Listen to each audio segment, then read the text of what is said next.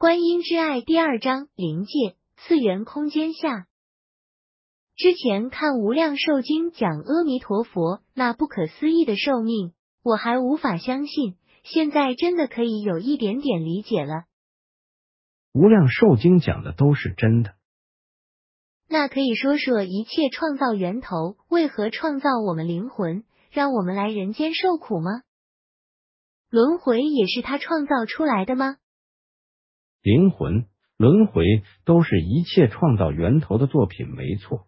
但主要目的不是让你们受苦。一切创造源头用爱创造出一切，他创造出许多个宇宙，且把自己的一部分分为无限的小灵魂。每个小灵魂有自己独立的自由意识，然后这些小灵魂开始在不同宇宙、不同空间体验、学习。就说你们地球人类好了，你们从动物进化到较高意识的人已经数万年了，你们一直在第三次元空间。如果如你所说，到第五次元就快乐的像到了天堂，那么也就是说。从人到成佛，再经过无以计数的佛寿到涅盘，依这样的灵魂寿命而言，处于第三次元的痛苦时间，与处于第五次元以上的快乐时间相比，你还会觉得一切创造源头在让你们受苦吗？如果我在第三次元当人的时间是几万年，在快乐的次元空间过活的时间是数千亿年。那几万年真的就不算什么了。如果我完全没受过苦，可能几万年后我就开始觉得遗憾了。你终于领悟上帝的用心了。真的，真的太感谢菩萨迷们了。用那么简单、清楚的言语来说明，迷们不仅解开我的疑惑，更解开地球人类自古以来的疑惑呀。我们人类是上帝创造出来的吗？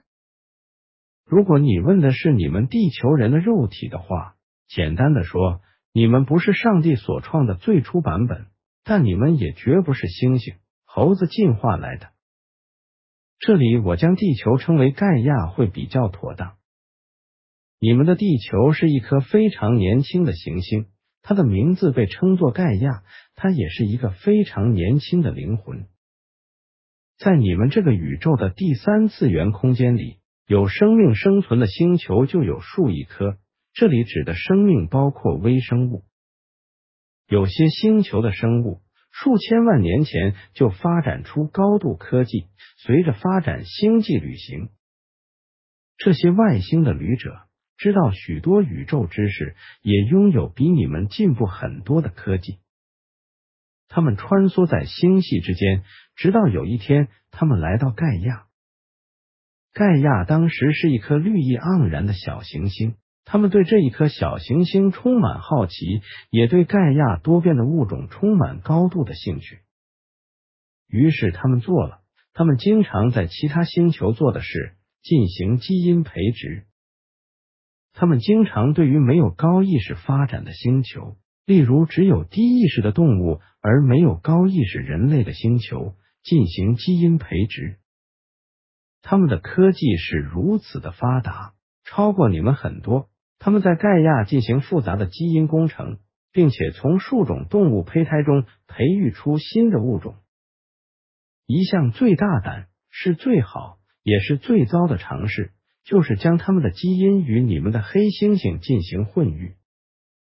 这项工程非常复杂，他们花了好几代的时间，从他们遥远的星系不断的来到盖亚，就是为了一个特别的时刻，见证人类被创造出来。你们的原始人虽然长相与智慧还不是那么完美，但对这些外星人而言，这已经算是一项奇迹。他们之后又陆续观察你们数百万年。这数百万年间，他们还一直不断的对原始人进行改造。这工程造成很多死亡，但也造就了你们较为近代的人类。这期间，不止一个星系的外星人，很多不同星系的外星人也都来参与，但也有很多是失败的。有些近代的人类寿命非常非常短，这都算是失败作品。当时的盖亚俨然成为各星系外星人的实验室，各星系外星人占有不同据点，也在盖亚留下很多你们至今仍认为是谜的遗迹。这实验一直进行着，就人类不断的被改造，这些外星人创造出比他们自己更美丽的物种，就是你们目前的人类。你们人类在整个宇宙可算是非常美丽的生物。目前，你们盖亚人类是不同星系的外星人最后的实验产物。几万年前，你们曾经历几次文明灭亡。有些人类后来选择离开盖亚道别的星球，有些继续留存下来。这就是你们盖亚人类起源的简单说明。哇，又开眼界了！你说盖亚是一个非常年轻的灵魂，可以稍微解释一下吗？地球，你们给他他一个名称，叫做盖亚。他的确是一个活生生的个体，他是有灵魂的。以前一些高龄上师说盖亚是活的，我都以为他们会这么说，是因为地球有很多活生生的生物，所有的土地、海洋都蕴含生命，所以盖亚是活的。我不知道盖亚就是一个灵魂，他的确是一个很大的灵魂。它是一切创造源头分化出来的灵魂之一。那它跟我们人一样咯？不一样。它不需要经过六道轮回，但它也需要进化与提升。我第一次听到这样的理论，耶！又清楚又震撼。一切创造源头创造的东西多得很，不是所有的灵魂都与你们一样需要轮回。但他们都有自己的进化，还有很多很多很多种类是我们也不知道的。哇，你讲的轻描淡写的，但这是多么令人震撼的言语！一时之间，我觉得所有一切都清楚明白了。不不不，你明白的部分，就如地球全部的水加起来中的一小小小滴还不及。那迷们和我们人类一样吗？是的，我们与你们一样，是必须经过轮回的过程来提升。你将来有一天也会是观音菩萨。我知道了，几亿年之后，你精进一点，或许几千万年就可以到达了。台湾有一个宗教说，佛或是观音菩萨的位阶是被授予的，只要你这一生表现的好，死后灵魂就可能被授予为菩萨。可笑可笑，这还需要我给你答案吗？你们的灵魂能不能投生到第五次元，都不是任何人决定或授予的。当你的灵魂振动频率到达一个程度，你就自动提升到第五次元。这是一切创造源头创造的法则，不是任何神、任何佛、菩萨可以给你的，懂吗？我知道了。如果连进到第五次元都不是被授予的，何况是佛菩萨的位阶？佛菩萨没有你们所谓的位阶，能到达菩萨或是佛的境界就是领悟。这太难了，况且我现在不需要去懂。就如我只学会数学加减，下一步就应该先学乘法，而不是先去研究怎么算微积分、工程数学。否则，那就是浪费时间自寻烦恼。嗯，这样想很好。那回到之前的神庙问题，您们既不在神庙里，那么很多神庙都供奉着观音菩萨，是怎么一回事？那些供奉观音菩萨的庙宇，真的都是观音菩萨吗？或者是邪恶力量？有的是邪恶力量，而我也要你知道，真正的观音菩萨不会在庙里接受供奉。一些正派的神庙里确实会有一些友善的灵体，可能是菩萨的学生，但不会是菩萨。只是有大麻烦时，菩萨也可以随时现身处理。那怎么办？我们拜观音，结果到最后可能是在供奉邪神。你只要记得一句话：诸佛菩萨无所不在，只要你真心祈祷，我们就会听到，不需到神庙里。佛经里面说，观世音菩萨救苦救难，千处祈求千处现。可是很多人一生礼拜观世音菩萨，却还是脱离不了痛苦。你们真的都有听到我们痛苦的呼求声吗？当然都有听到。你真的认为我们没帮助你们吗？我们帮了很多，但不是每个人随意呼喊我们就会得到帮助。很多个人的业力问题，我们是不干预的。那什么样的请求，你们会帮我们？什么样的人呼喊你们才会得到帮助？灵魂提升的请求，灵魂疗愈的请求。准备好提升的人，想要提升的人，因为广大的无私的爱而呼请我们的人，真正需要我们协助的人不多，因为这都是个人自己的业力造成的问题。有些不属于个人业力造成的灵体侵扰，我们也可能会协助；有些不属于个人业力造成的灵体侵扰，我们也可能会协助。这句话什么意思？你们的世界有许多你们难以想象的灵体存在，你们老是认为灵体就是长得像人的样子，这是错误的。假如一个外星存在体问我地球有哪些生物，我无法一概而论告诉他。同样的，如果你问我处于这空间的灵体是什么样子，我也无法告诉你全貌，因为灵体的种类太多太多了。你们说的精灵。妖怪、山精、地精，这些都是灵体。如果这些与你们人类不相关的灵体恶意侵扰，我们就可能会协助。哇，好讶异哦！你竟然会告诉我，我以为这些只存在于神话故事里。告诉你们是要让你们知道，这些的存在都是自然现象。就像你们地球有很多不同动物存在一样，只是你们无法用人类肉眼看到，所以没什么好继续探索的。将来有一天，你们自然会感知它们。目前，你们身为人，就该好好的做你们人该做的事，不要再去骚扰这些灵体或探索这些灵异事件。他们大部分也没有要伤害你们的意思。你们也不需要花时间追寻探索外星人存不存在。外星人早就已经在地球上行走了，他们想要现身时就会出现。菩萨是属于佛教的吗？佛菩萨绝对不属于任何宗教。穆罕默德、耶稣、圣母玛利亚也不属于任何宗教。所有天使、高龄上师们也都一样。你们老是爱分裂我们，真是不知该怎说了。事实上，我们与耶稣、玛利亚、穆罕默德以及很多你们不认识的上师们，我们彼此都给对方很多的爱。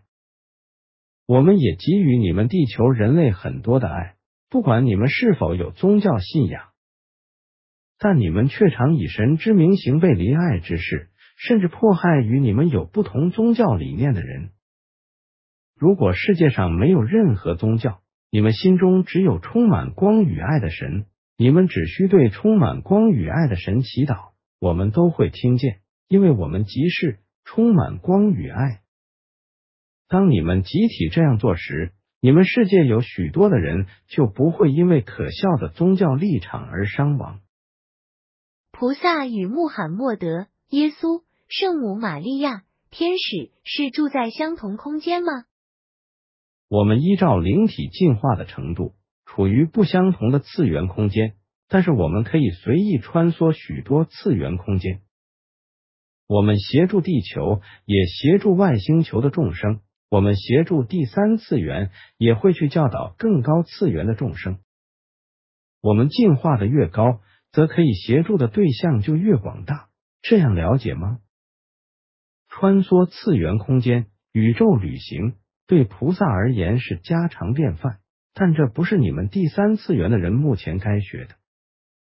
你们地球人类的寿命非常短暂，好好把握做该做的事。您们意思是说，追寻这些知识，不管是鬼怪、灵异事件、外星人、耳通、天眼通、意识出体，或学其他的神通，都是目前在地球的我们不需要的，因为这些对我们灵魂的提升没有帮助。是的，这也是我们一直不愿意帮你 s e c u l a 开启更多能量感应力的原因，因为这些会让你的提升学习失焦。我现在终于知道你们的用心了。如果人类进入第五次元就可以快乐生活，那我真的很想告诉全世界每个人这项讯息，告诉他们人间天堂已经离我们不远了，只要再努力一点，每个人都可以做得到。这不就是你今生再来此的目的吗？你这些话已经在投生之前说过了。可是会不会有人不想提升那么快，想在地球多体验一点？例如一些非常有钱、身体健康、人际关系圆满、什么都不缺的人，也是有人不想提升那么快，毕竟在这里可以得到许多难得的体验。倒是你说的今生生活条件非常好的人，却不一定想继续停留。因为他们可能只是这一世比较好而已，所以你们还是希望我们快点提升？不是，我们没有特别的希望，我们只是提供你们信息，让你们可以选择，要选择提升或是留在这里继续更多的体验，都是你们自己的选择。不管你们怎样选择，我们都是给予爱与尊重。那我们继续原来话题。你之前说的鬼非鬼是什么意思？你可以说说人死亡之后灵魂去哪儿吗？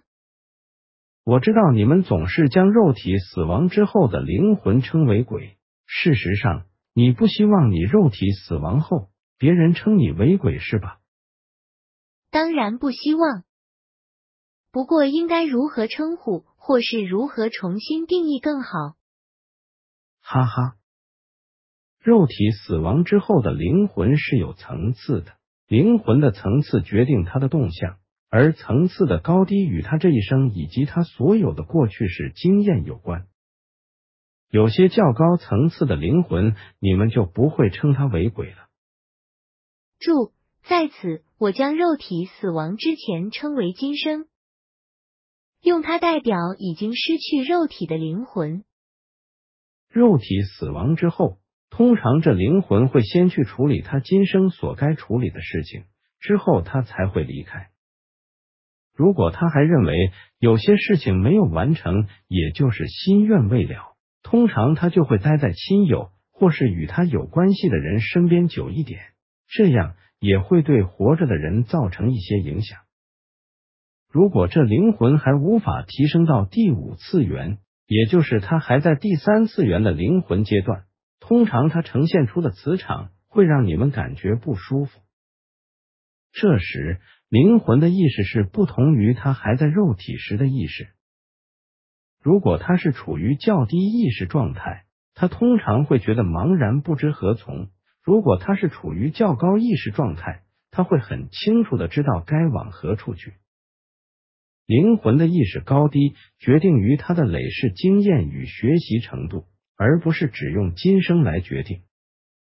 从你们一般人来看，有些人今生看起来似乎很糟，比如说低智商、低知识水平、脾气暴躁、重大罪犯等，但他过去累世的学习已经让他的意识达到一个较高状态，那么他还是属于高意识的。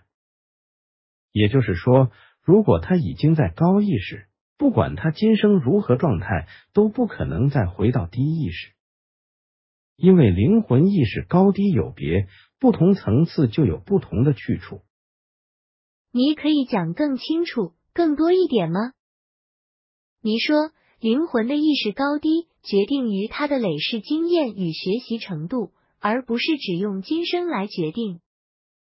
那么，到底要经验什么，学习到什么程度，才能让意识提高？你们的意识从当动物到人类至今，其中经过许多的进化。至于要经验什么，学习到什么程度，才能让意识提高，这难以量化。不过这样说的话，也许会更清楚。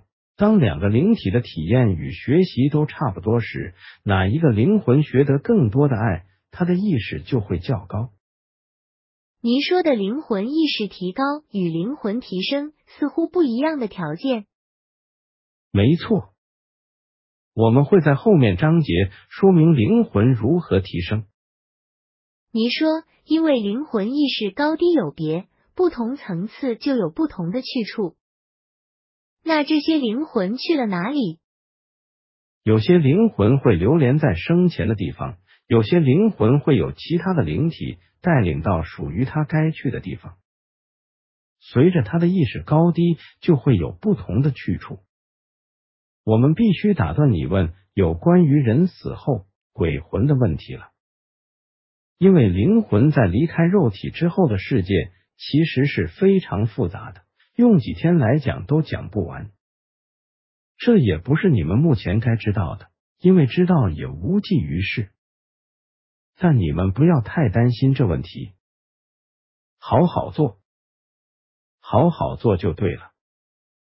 难怪很多通灵者讲死后的世界似乎不太一样，他们都声称自己看到的才是真的，事实上，他们看到的都可能只是冰山一角。呀，你们一直说第三次元、第五次元，是不是有一个地方跳过了？很奇怪的是，高龄上师也很少讲第四次元，有些书是有提到，但是却各自有不同的说法。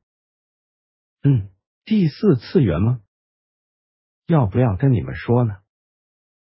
当然要说呀。事实上，有些空间的人不用次元这一个说法，不同地方有时用不同的说法。你们有时不是也称次元为维度或密度吗？不同空间的人对次元有不同的定义，更高次元的人才能更清楚次元。事实上，不能称他们为人，我这里只是方便说法，知道吗？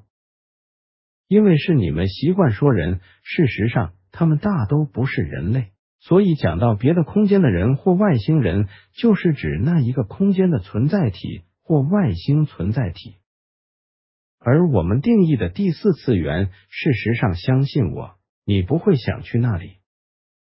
那里的人意识没比你们高。如果用灵魂层次来论的话，第三与第四次元是一样的，只是他们的能力较强，他们有较强的神通力。好像很好玩，我们有可能投生到那里吗？等你了解那里，你一定不会觉得那里好玩。如果你比目前地球人有较强的神通力，但是你并非是有足够的爱，就可能去那里。感觉那里好像是一个充满魔法巫师的世界。那里并非是如你想象般的有趣。事实上，在那里生活会面临很多的困难。第四次元就解释到此，可以吗？好的。